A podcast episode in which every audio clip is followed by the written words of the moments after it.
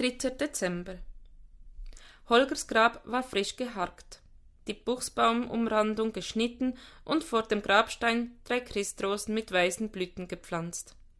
Martina stand allein in der Reihe.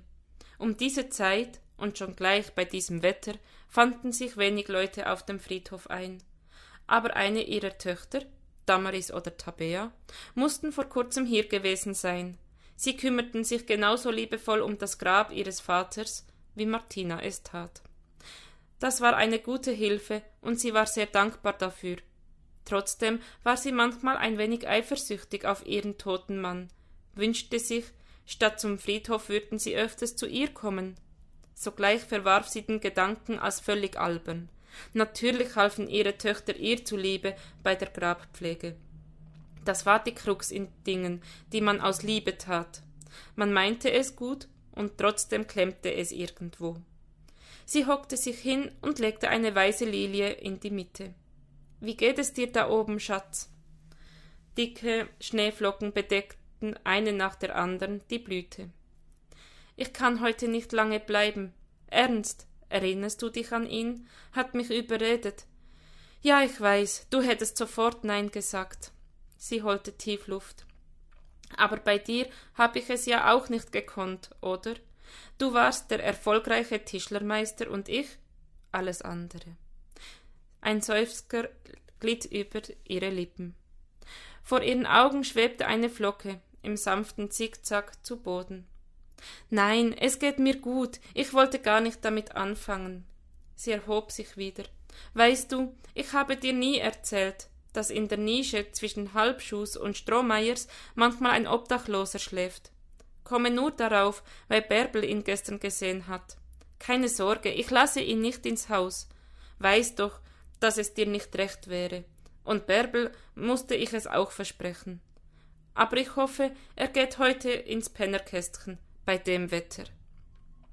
Eine Frau stampfte an ihr vorüber, nickte zum Gruß und schritt weiter zum Ende der Reihe, bis sie vor einem aufgehäuften Grab stehen blieb. Der Anblick gab Martina einen Stich. Wusste sie doch noch gut, wie es sich anfühlte, wenn alles frisch war. Ich muss los, wir sehen uns nächste Woche. Neben dem schmiedeisernen Friedhofstor stand ein hochgewachsener Mann mit ergrauten Schläfen und anthrazitfarbenem Wollmantel. Ihr Herz schlug ein wenig höher, als sie ihn erblickte, und nochmal höher, als ihr gewahr wurde, dass er auf sie wartete. Mit einer eleganten Handbewegung deutete er eine Verbeugung an. Wie ich sehe, scheust du weder Wind noch Wetter. Ich war mir nicht sicher, ob ich dich heute treffe. Sein Blick zauberte ein Lächeln auf ihr Gesicht. Hallo, Friedrich. Was muss, das muss, nicht wahr? Sonst denken Sie im Himmel, wir hätten Sie vergessen.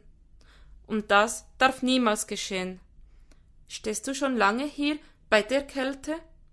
Er nahm ihre Hand und hauchte einen Kuss auf den Handrücken. Nur einen Augenblick. Ich wollte nicht gehen, ohne ein paar Worte mit dir, mit dir zu wechseln.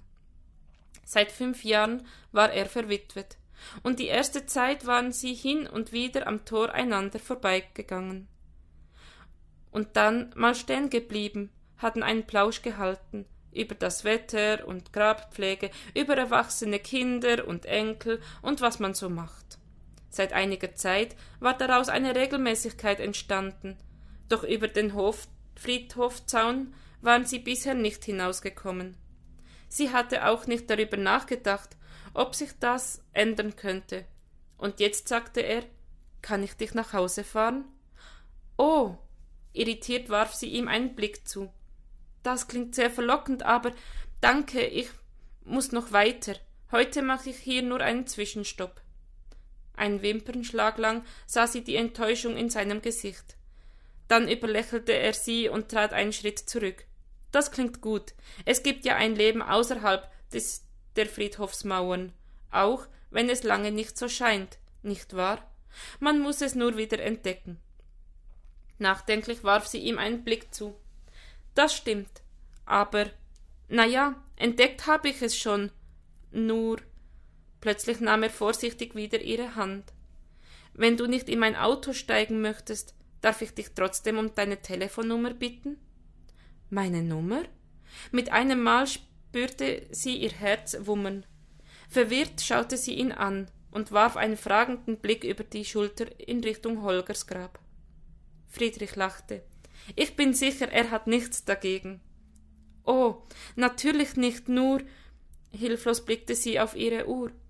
Also, vielleicht nächste Woche, wenn ich mehr Zeit habe. Er nickte. Dann nächste Woche.